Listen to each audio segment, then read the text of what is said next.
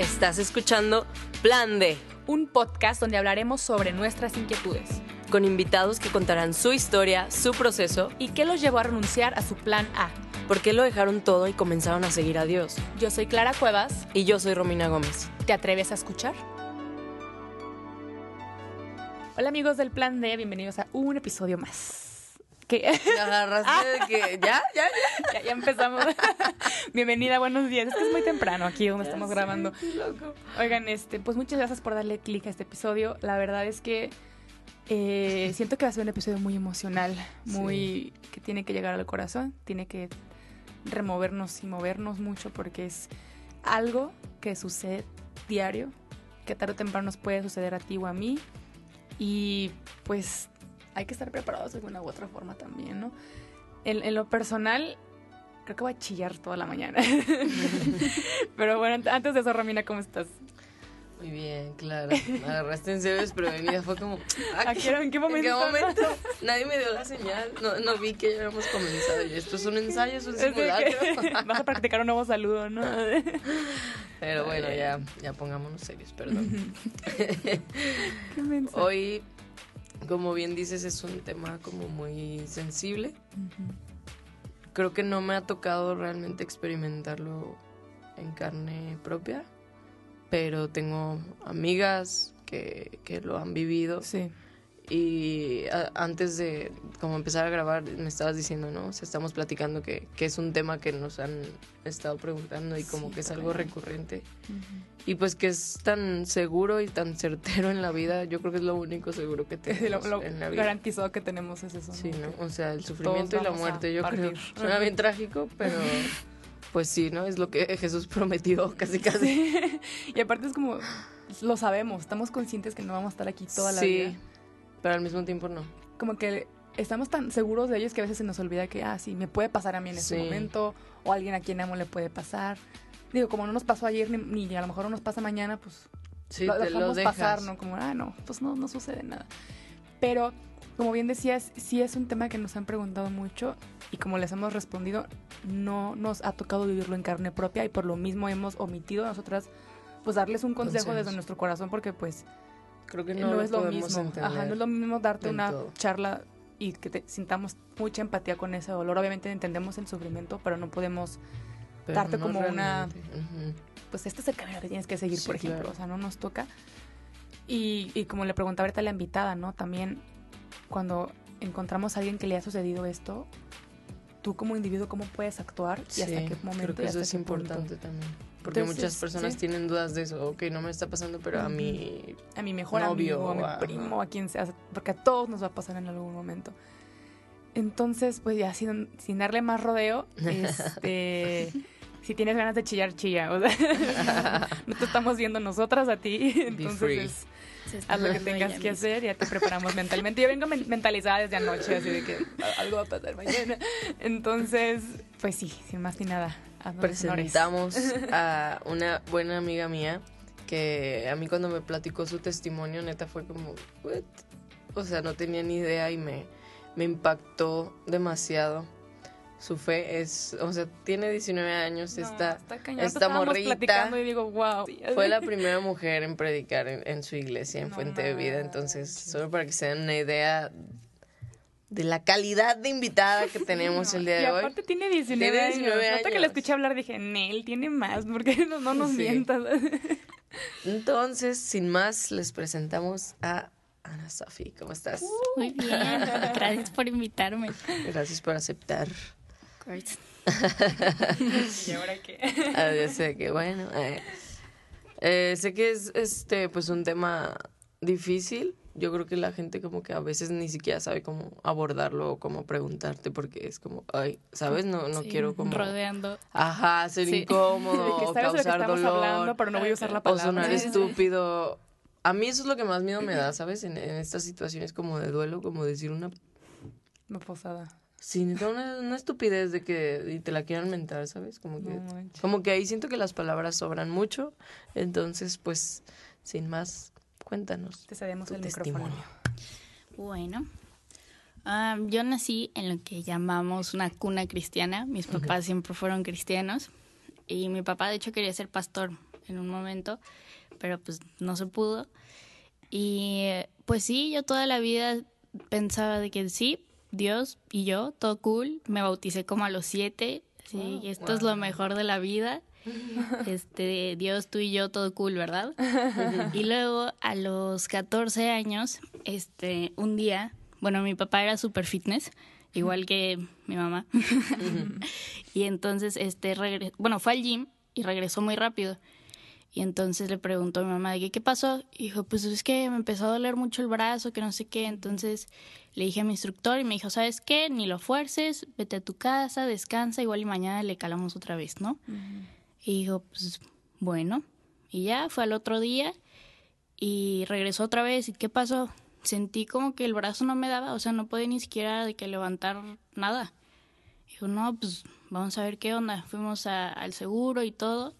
Eh, ya estaba para una cirugía en diciembre. Esto fue como en, a mediados de año más o menos, del 2013. Wow. Y, y ya tenía, le dijeron, no, pues tienes unos problemas en, en la columna, que no sé qué.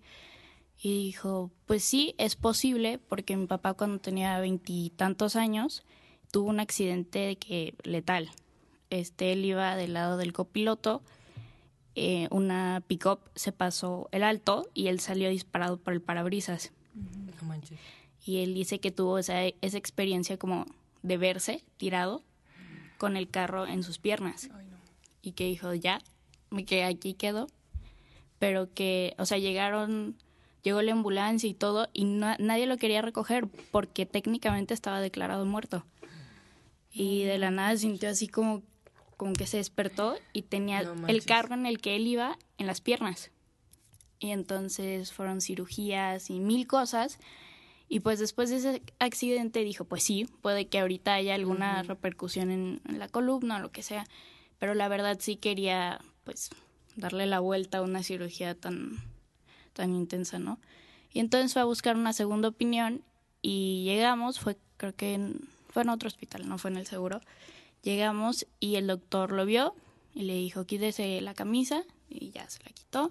Lo vio y le dijo, ok, vuelvas a poner la camisa. Nada, no había estudios, no vio nada.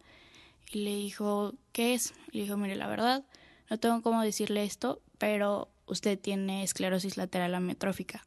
Si conocen al, al científico Stephen Hawking, es lo que él tenía. Y entonces le, este, ya pasó mi mamá y todo y les dijo, miren, no hay tratamiento, los estudios que le hicieron en el seguro están mal hechos. Entonces, wow. los estaban, o sea, no le dieron una buena opinión. Este, les voy diciendo, no hay tratamiento, no hay cura, guarden su dinero y ya la esperanza de vida es de dos a cinco años. Fueron dos años. Y entonces, pues pasó todo esto. Y mi papá era un hombre de fe, de que decías de qué está hecho este hombre. Entonces, pues contagiaba eso a toda la familia, ¿no? Y yo decía, no, es que ustedes no saben el milagrazo que Dios se va a echar. O sea, no están listos. y pasó el tiempo y ya fue de un brazo, o sea, un día tú lo veías con bastón, al otro día en muletas y al otro día en silla de ruedas, o sea, iba rápido, muy, muy rápido.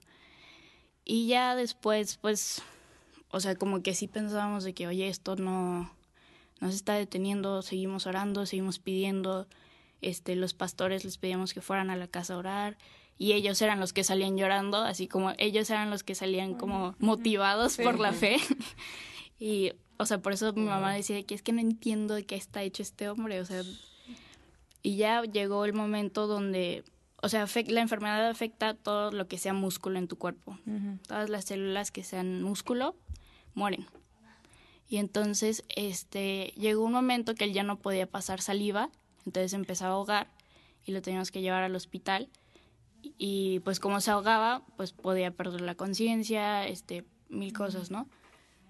Pero yo me acuerdo que íbamos y pues obviamente estábamos súper asustados porque no sabíamos qué pasaba, no sabíamos bien qué hacer, todo lo fuimos aprendiendo así conforme íbamos y, em, y pues también es algo que las personas en el área médica no saben tratar, no saben cómo reaccionar porque no hay nada que hacer.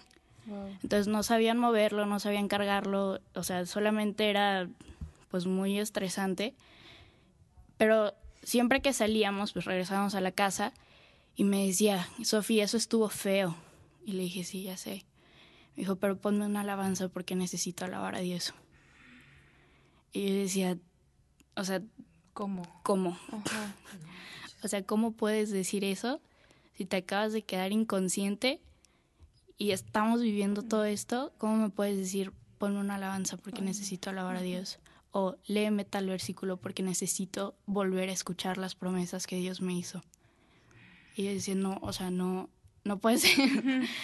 o sea, yo del principio pensar que, uff, Dios, vas a hacer un milagro, increíble, allá estar llegando a ver como, no, esto no, no va para ese lado.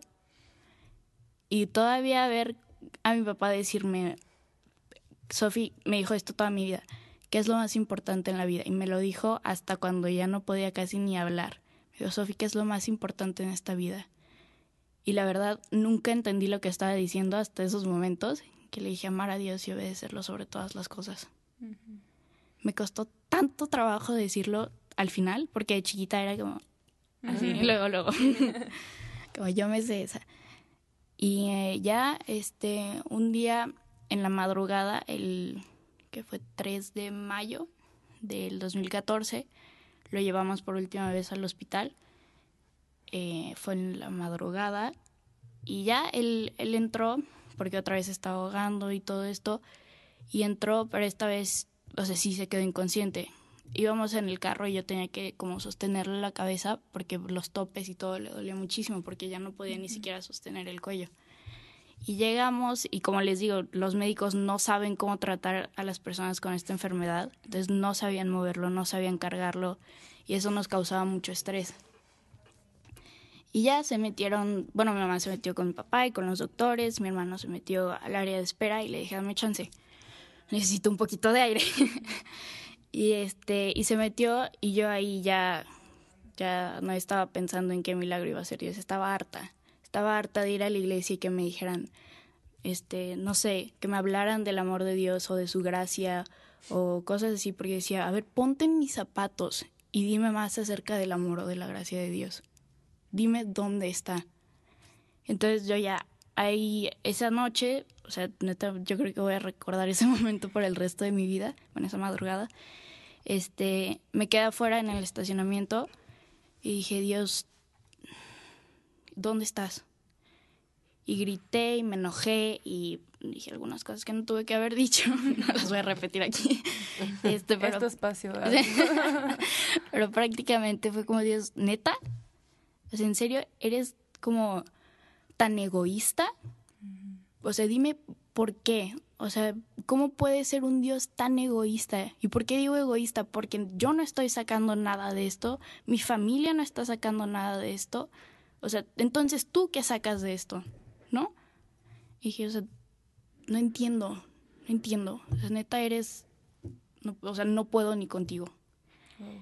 Y, y ya, me di la vuelta y dije, porque como les digo, eso no fue lo único que dije. y este, y me doy la vuelta y dije, me va a caer un rayo encima. y dije, niña, ¿cómo te atreves? y eso era lo que yo esperaba. Pero de parte de Dios, o sea, ese momento lo que escuché, o sea, en serio me paralicé y solamente escuché su voz de, mira, entiendo por lo que estás pasando, te estoy viendo y estoy aquí pero necesito que te acuerdes de quién soy yo.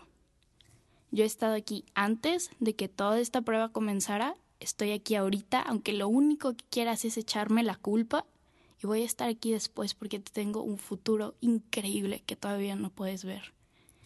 Y yo,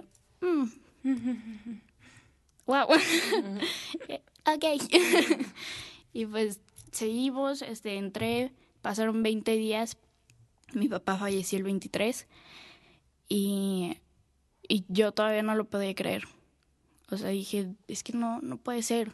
O sea, un hombre que dio toda su vida, que aun cuando no podía respirar me decía que necesitaba alabar a Dios. ¿Cómo? Y aun cuando escuché a Dios decirme todo esto, pues decidí darle la espalda a él, a la iglesia. o sea, sabía que estaba ahí. Ya no, ya no había manera para mí de decir de que no, no existe un Dios. No había. Pero estaba tan enojada, pues que decidí solamente, no sé, iba a la iglesia y era como sentarme ahí y decir que sí, pues sí, aquí estoy, pero no te escucho, estoy enojada, que no sé qué, este, no voy a orar, no voy a alabar, no voy a... O sea, era mi manera como de golpear de regreso, ¿saben? Y después de un tiempo, este, pues me enojé muchísimo. O sea, la verdad, todos los días estaba en constante, así como Dios diciéndome que yo estoy aquí cuando quieras regresar, ¿eh? De que te estoy esperando. Y yo como que me volteaba y decía, no, no quiero, no sé qué. Y este, y ya, o sea, la verdad, me sentía más sola. O sea, aún sin mi papá me sentía todavía más sola cuando le estaba dando la espalda a Dios. Porque sabía, había escuchado lo que me había prometido y de todos modos yo decía, no, no, o sea, si hay un Dios, o sea, si tú eres Dios, la verdad no creo que valga la pena creer en ti si vas a hacer cosas como estas. Este, pero la verdad, o sea, yo sabía que estaba ahí. En ese tiempo jugaba fútbol y era muy raro porque era como sentir la presencia de Dios todavía más que en la iglesia cuando jugaba. O sea, siempre antes de jugar me hincaba y me valía lo que pensara todo el mundo, me hincaba, decía Dios, por favor, bendíceme y lo sentía así como si estuviera corriendo conmigo. Y entonces lo dejé de hacer. Y estaba muy consciente como de ahorita sería más o menos el momento donde, donde estaría orando, donde estaría entregando todo. Y este, y lo único que hice fue lastimarme más a mí misma. O sea, fue como creo que eso es mucho de, de cuando no perdonas, no sé, a las personas o, o a quien sea, que cuando no perdonas a alguien es como tú tomarte veneno y esperar que le haga daño al otro. Y eso no iba a pasar. O sea, solamente me estaba hiriendo más a mí. Si de por sí ya estaba doliendo, pues todavía estaba peor. Y un día este, fui a una reunión de jóvenes y un pastor lo dijo totalmente fuera de, del contexto, pero a mí me habló muy fuerte. Dije, ya, que deja de hacerte tonto. o sea, tú conoces a Dios, conoces el corazón de Dios y solamente te estás haciendo más daño a ti como al no reconocerlo. Y me acuerdo que lloré y dije que ya, hasta aquí ya no aguanto más, ya no puedo seguir sintiéndome así. ¿Cuánto tiempo estuviste así como en este proceso de, de, pues, de negar a Dios y en este mm. coraje y esa tristeza? Y... Como unos seis, ocho meses. Yo creo que cerca del año porque sí, o sea, no, no, entre que no me caí el 20 y entre que el enojo y todo, que creo que es como mucho de lo que le pasa a cualquier persona que está en cualquier tipo de duelo, pues te toma tiempo primero darte cuenta, como entenderlo y, y después decir, ok, ya, esto fue lo que pasó y ¿a dónde vamos? O sea, sí. Y ya pasó eso y lloré y dije, Dios, por favor, tómame de regreso. Y, y después de eso, este, todavía había esa pregunta, ¿no? De ¿por qué? ¿Por qué pasó esto? Que sí, Dios, o sea, ya estamos bien, pero ¿por qué? O sea, ¿por qué pasó esto? Y después de, de tanto por qué y por qué y por qué, este, casualmente muchas amigas tenían otro tipo de problemas, porque hay diferentes tipos de duelos, o sus papás estaban divorciando, o tenían una depresión muy, muy fea. Y, y me decían, Ana, es que estoy enojada, o sea, no entiendo por qué y solo quiero tirar la toalla. No sé qué hacer, ¿tú qué hiciste? Estoy súper enojada, pero sé que no me debo de enojar con Dios y yo. pues eso hice yo. sí. Les dije, pues la verdad eso fue lo que hice yo. Me enojé y grité y, o sea, tuve que hacer todo lo que tuve que hacer.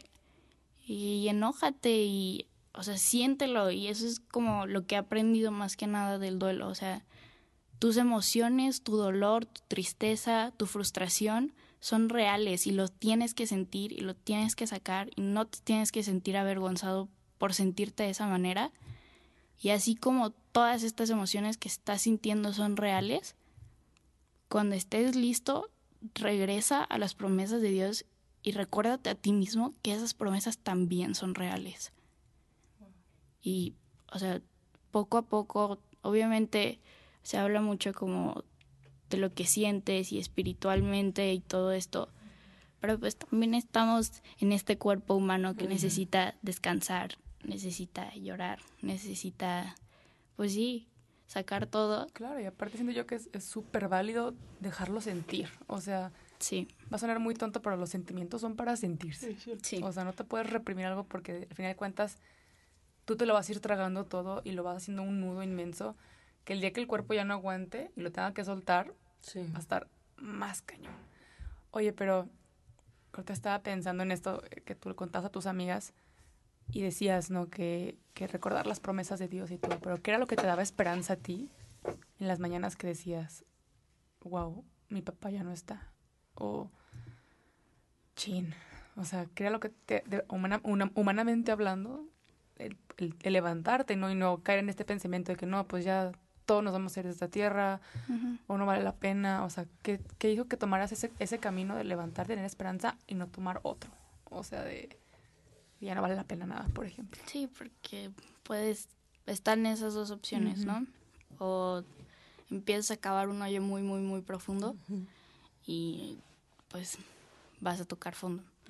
O puedes tomar el otro lado y decir, ¿sabes qué? Vamos de poco en poco. O sea, yo siempre he tenido esa idea de primero tengo que estar bien espiritualmente, cuando estoy ahí tengo que estar bien mentalmente y después físicamente, porque como te digo, o sea, seguimos como en este cuerpo. Entonces me motivaba, ¿sabes que el mundo sigue dando vueltas? Todavía tengo a mi mamá, a mi hermano y me tengo a mí, o sea, yo estoy aquí.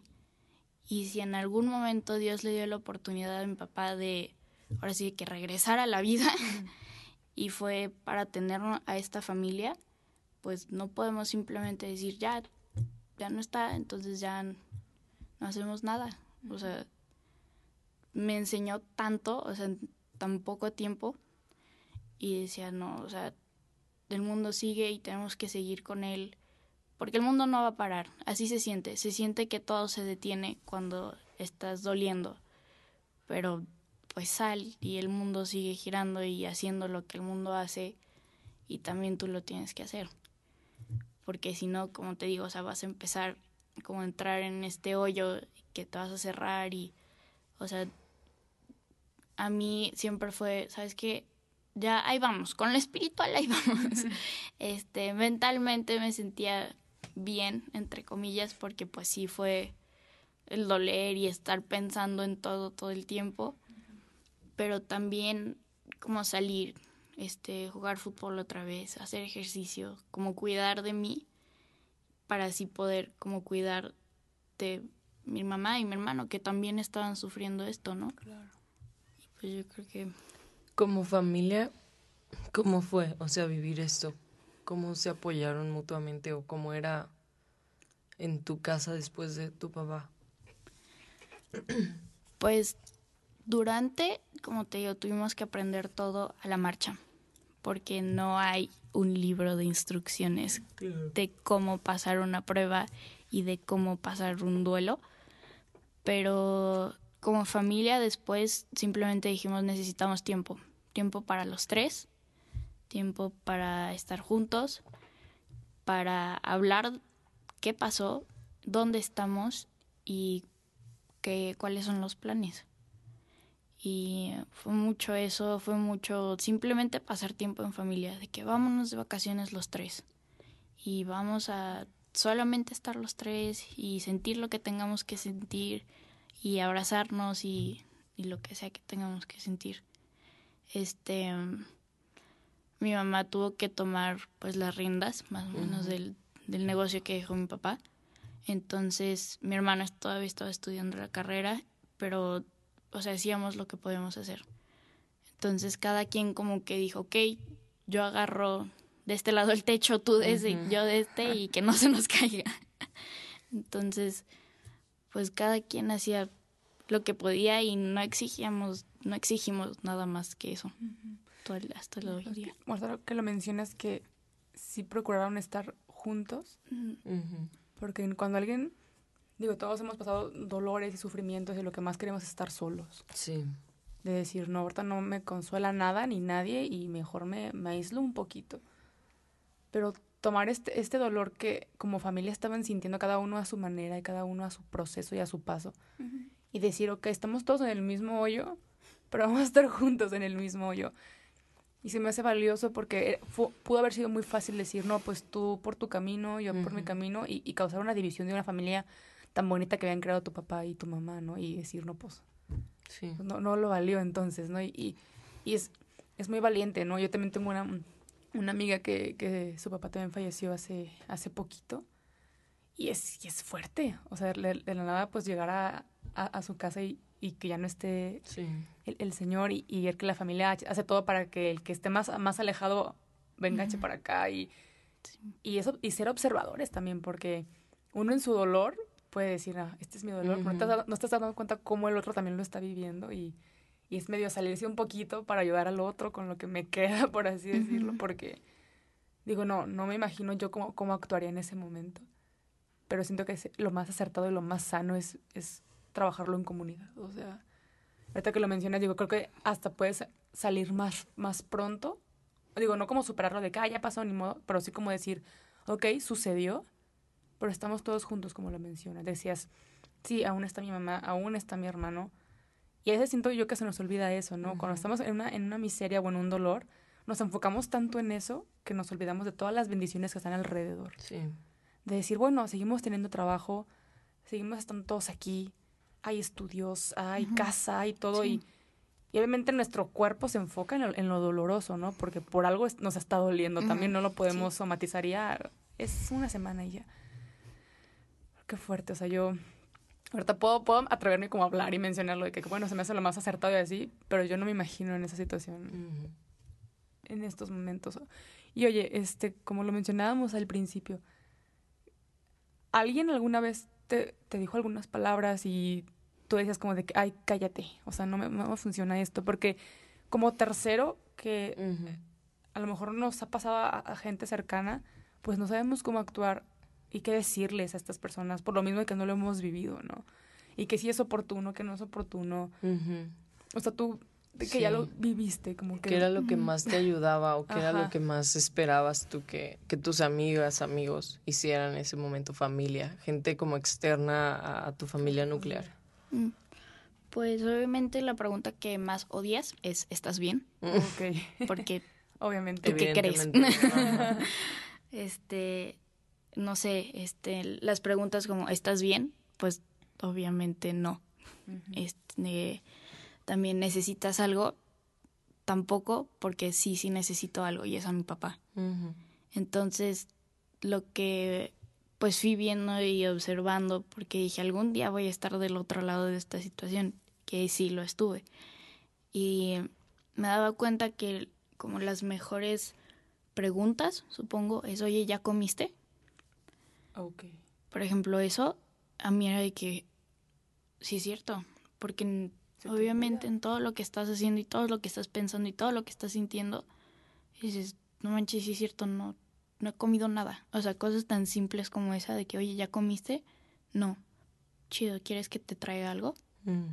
O sea, cosas así que la verdad son formas de ayudar y no de agobiar. Ajá.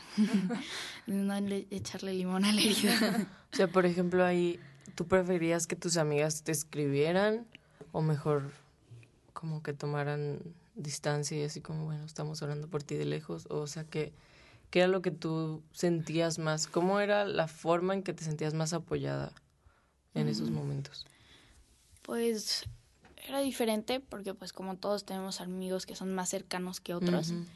Entonces, pues obviamente todos mis amigos así en general se enteraron y me mandaban mensajes y la verdad yo creo que esa era la mejor manera porque los lees cuando puedes, cuando tienes tiempo, este, cuando te sientes con la capacidad de poner atención a lo que te están diciendo, porque muchas veces te hablan y solo hablan y hablan y hablan y estás así como con la en mente otro en otro lado. lado y pues no. Em, pero por ejemplo mis mi mejor amiga sobre todo, o sea, sí sí estaba de que, "Oye, voy a tu casa", pero no me decía nada más, solo era. "Voy a tu casa y vamos a ver una película" o algo Solo así, solo acompañarte. Porque también pensamos que la manera en la que podemos confortar a las personas es hablar y hablar y hablar. Y no necesitas que te hablen y te hablen y te hablen, solo necesitas saber que hay alguien que está ahí y ya. Y tú, o sea, supongo que... Es que no sé, no puedo imaginarme, pero había veces que supongo que querías hablarlo o de plano no querías hablarlo nunca. Pues al principio no lo quería hablar, para nada. Porque decía, esto es mío, es mi dolor, es como mi proceso, porque sí, lo estábamos viviendo como familia, pero también individualmente cada uno vive su proceso y empieza a sanar de maneras diferentes. Por ejemplo, para mi hermano la música es lo que lo sana en cualquier situación, es la música. Para mí yo necesito moverme, necesito hacer ejercicio, necesito distraerme, como sacar todo eso que traigo Ujú. adentro. Y pues sí, cada quien tiene su, su proceso, pero al principio nadie quería hablar de eso. Y más adelante yo creo que solamente lo empecé a hablar cuando veía que era necesario Mm. como cuando veía que otras personas me decían, "Ah, es que no sé qué hacer, y como que bajita te preguntaban que, ¿y tú qué hiciste? ¿Sabes?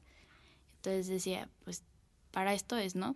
Entonces dije, para, para esto lo viví, y mira, a mí me pasó esto, esto y esto, y no sé cómo aplique a tu vida, supongo que te puede ayudar, como les decía, o sea, muchas personas piensan que es ilógico enojarte con Dios, ¿no?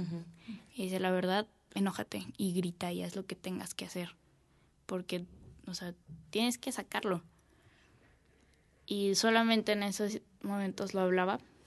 O hace poquito lo empecé a expresar un poco más. Por cuestiones, no sé, de, de hablar con personas que me dicen, ¿cómo puedes creer en Dios después de Mm. haber pasado por esto? Oh, ok. ¿no? Y porque es algo que las personas sí se preguntan. Sí. y Sí, si sí, me sí. preguntan a mí, o sea, siéntense con toda la confianza de preguntarme. ¿Cómo puedes creer en Dios A después de de esto? que, oye, ¿cómo puedes creer en Dios después de esto? Y hay personas que son un poquito más agresivas que otras. Ok. Y, por ejemplo, una persona muy cercana a mí que no cree en Dios, sí me dijo de que, oye, este, creo que, o sea, me gustaría saber por qué sigues creyendo en Dios después de haber pasado por esto. Y me dijo lo mismo que alguna vez yo me dije a mí misma, que si hay un Dios, pues entonces no vale la pena creer en un Dios así. Y, y en ese momento dije, wow, o sea, qué, qué fuerte que tú digas eso en vez de que yo lo diga, que yo soy la que lo viví, ¿no? y este, y, es, y esos momentos son donde, o sea, donde veo a Dios decirme de que háblales de lo que tú has vivido. O sea, háblales de lo que has visto y de lo que yo he hecho y de lo que estamos haciendo y cómo, o sea, cómo vamos para adelante los dos juntos cada día, paso a paso, porque hay días que son más difíciles que otros todavía.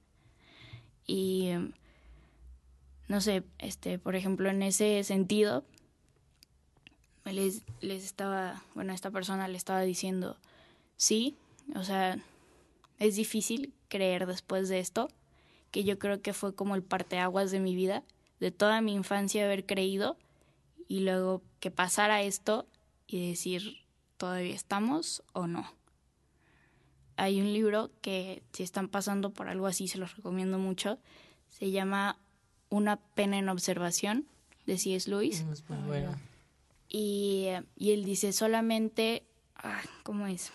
Solamente un verdadero riesgo prueba la realidad de una creencia. No manches. Wow. Y es verdad, porque es muy fácil decir, sí, Dios, creo en ti, todo chido, pero cuando las cosas se ponen difíciles De poner sobre la mesa realmente las cosas. Ajá. ¿Lo que crees? Y esta ahora sí que es un es cuestión de vida o muerte, pues es verdaderamente crees en esto o no. Y al tomar esa decisión de sí, Dios te creo y creo en lo que me has prometido, yo le decía a esta persona, ¿sabes qué? He llegado al punto de, de mi vida, de todo este proceso, para el día de hoy decirte que si Dios me preguntara de que, oye, ¿podemos volver a hacer esto, todo este proceso? Y que nos volvamos a encontrar aquí, o que esto nunca pase. ¿Qué decisión tomarías? Y después de tanto tiempo y después de como tantas cosas, o sea, hoy puedo decir, si Dios me diera la opción otra vez de pasar por todo lo que pasé o de nunca haber conocido este dolor, lo volvería a hacer. Lo volvería a hacer y sé que si le preguntara a mi papá que, oye, pa, ¿podemos volver a hacer esto o nunca pasa nada? Me diría, no, tienes que pasar por esto porque aquí es donde verdaderamente te encuentras con Dios y donde verdaderamente lo haces tú todo. Porque, o sea, Jesús entregó todo por nosotros, aún sabiendo que nosotros algún día decidiríamos no hacer su amor nuestro todo.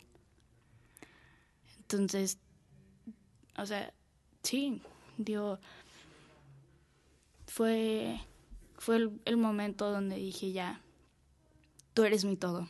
O sea, en las buenas, en las malas, en las imposibles, y, y eso es lo que las personas dicen de que, wow. ok, porque las la persona que les dio es una persona muy inteligente, muy, muy inteligente.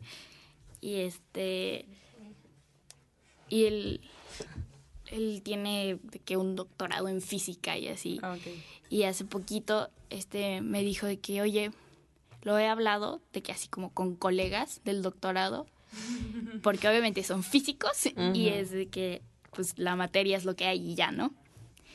Y, y todavía no podemos entender eso. O sea, todavía nos mantiene despiertos en la noche pensar por qué una persona le elegiría volver a pasar por todo eso. O sea, eso es como lo único que me mantiene así como, ok, igual y si hay, si existe un Dios. Entonces, al él decirme eso, para mí es como, mira, por eso, o sea, por eso otra vez lo volvería a vivir, porque sé que Dios va a hacer cosas muy chidas y está haciendo cosas muy grandes, más grandes que yo o de la situación. Entonces, pues... Ahorita que, que, te escucho hablar, digo, qué fregón. O sea, me, me puedo hacer una imagen de, de, lo que es tu familia, de lo que llegó a ser tu papá, y digo, qué, qué fregón que pudo transmitirte esa fe y ese no toda la vida siempre va a ser lo, más bonito. Van a pasar pruebas difíciles y en lo difícil también tienes que tomar a Dios y, acordarte de Él. Yo me acuerdo de, de, mi amiga de estas que, les he comentado que su papá eh, falleció en su casa y lo primero que ella puso, ella hizo es poner alabanzas y, alabar a Dios y adorar a Dios. Yo, yo dije, creo que lo que tu papá también pedía, o sea, de, y hay que alabar a Dios, y hay que adorar a Dios. Y yo no puedo decir de que, wow, yo me podría sentir igual de capaz de... Lo primero que tengo que hacer es poner alabanzas. Digo, a las personas que conozco que han pasado por esto, digo, qué fe tan fuerte. O sea, y de lo primero en pensar es como, sí, hay un Dios y ahorita le, me puedo quejar y lo puedo odiar y lo puedo todo, pero Él sigue ahí. Y ahorita, con lo que mencionas, digo, que tu papá te transmitió una fuerte, hermosa, y creo que independientemente de que, ah, nos heredó, no sé qué, no sé qué, creo que lo más valioso que te heredó fue la fe. Sí. Y que hoy estés ah, compartiendo esto y, y, hablando de esta pasión de, eh, con Cristo y de Cristo que tienes, digo, qué fregón que te puedo transmitir esto y que tú lo sigas llevando a otros rincones. Pero independientemente de las enseñanzas que puedo yo este, eh, percibir, ¿qué es lo más valioso que tú digas? Gracias, papá, por esto. La fe. Wow. Honestamente. O sea, em, un año después de que falleció mi papá, falleció mi abuelo. De, mi abuelo paterno. Y, y, la última vez que hablé con él fue, fue por teléfono. Yo iba para, él vive en Puebla, yo iba para allá, pero ya no, no lo iba a alcanzar, digamos. Y lo último que le dije fue gracias por enseñarle esa fe a mi papá, para que esa fe mi papá me la enseñara a mí. Porque no sé dónde estaría hoy si no fuera por, por Dios. O sea, tuve la opción de encontrarme en cualquier otra situación, pero el conocer a Dios cambió totalmente dónde me encuentro y dónde podría estar. Wow. Oye, como ya para, Wow. para ir cerrando, si alguien que está pasando por esto o conoce a alguien cercano a que esté, que esté viviendo lo mismo, ¿hubo algún versículo que tú digas, no manches, esto me, me llenaba el corazón y, y se los recomiendo en caso de, De emergencia. en caso de emergencia? uno de los 30 mil millones que hay, sí. pero uno que tú digas ahorita, esto me Sí, que esto te siento". sostuvo como en esa etapa. Mm, Pues está el, el típico de yo sé los planes que tengo para ti. Ujú.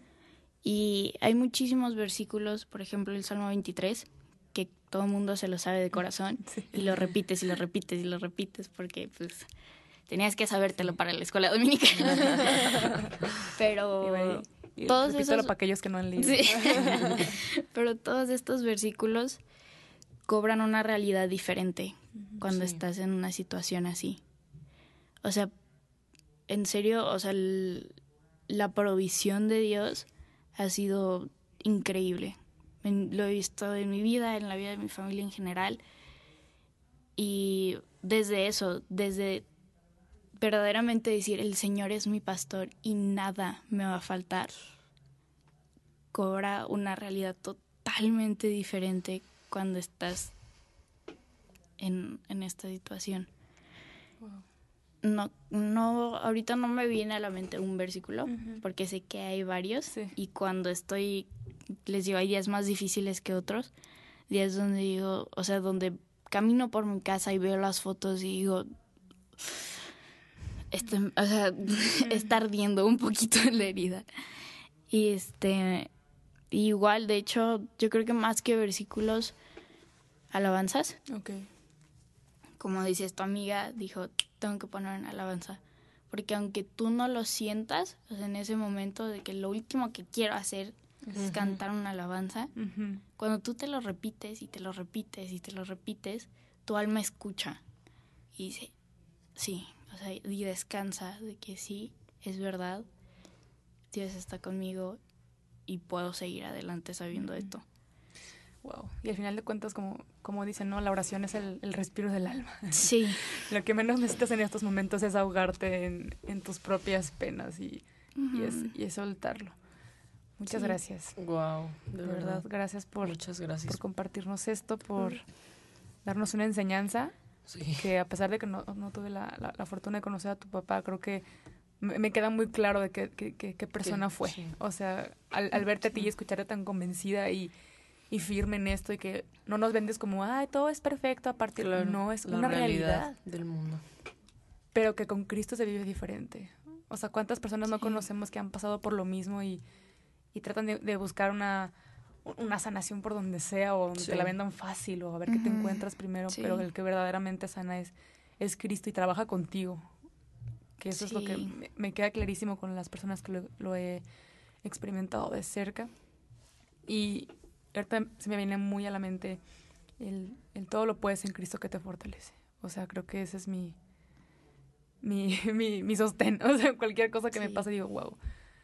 Y de verdad, muchas gracias. No sé si tengas como algún algo donde te- la gente en caso de que te quiera escribir y sí. busques dialogar o algo Claro que así. sí. Este, mm, no sé qué será mejor. Instagram. Sí. Sí. este, siempre le cambio el nombre, entonces tengo que ver cómo se llama. Ok, ok. Este, sí, este, yo siempre, o sea, no digo que me guste, pero siempre estoy abierta a hablar de esto con quien sea que lo necesite, por lo mismo que lo pasé. Entonces, sí, o sea, cualquier pregunta, o sea, la verdad no sientan que tienen como que amortiguar el golpe. o sea, me lo pueden preguntar así directo, lo que sea. Este, mi Instagram es Ana, o sea, A-N-A-A, y punto S-N-C-H-Z. Sánchez, pero sin vocales. Doble A, ¿verdad? Dijiste. Sí. Ah, ok. Ok, igual ahí te etiquetamos en, en el. Instagram del plan de Sí. pa' que quien ande escuchando esto la siga directamente por ahí. Muchísimas Sí. gracias, Ana. No, de verdad eres una. Estás cañona. una prueba de pues de la fe, de lo que Dios puede hacer cuando Le damos autoridad. Sí, ¿no? cuando te dejas como pues pasar, ¿no? Por esos procesos, porque mucha gente le sacamos y tú te mantuviste aún peleando con Dios, pero ahí. Y al final de cuentas creo que de eso se trata, ¿no? Era una relación, es una relación con Él y la viviste a través de todo esto y la sigues viviendo y mis respetos y admiración para ti, para toda tu familia y tu, tu padre. Y gracias, gracias por venir. No, gracias por invitarme. Estoy encantada. Gracias por abrirnos tu corazón. Y a ustedes que nos escuchan, muchas gracias por, por llegar hasta acá también. Les recuerdo que nos, puedes, nos pueden seguir en Instagram como arroba el punto plan D. En Facebook también andamos por ahí como el plan D. Y cualquier duda, sugerencia, en caso de que nosotras no, no, no podamos como contestar algo que tengan por ahí, igual y se lo haremos llegar a, a Sofía, nos, nos echará la mano por cualquier cosa. y bueno, es. muchas gracias y no sé si tengas algo que decir. No, pues nada, realmente no, estoy como un poco palabras. speechless, sí. Pero pues saben que están en nuestras oraciones y a lo mejor nosotros no podemos entenderlo del todo, pero sí cuentan con eso, pues con nuestras oraciones. Así es. Pues muchas gracias y Dios los bendiga. Nos vemos. Bye. Bye. Bye.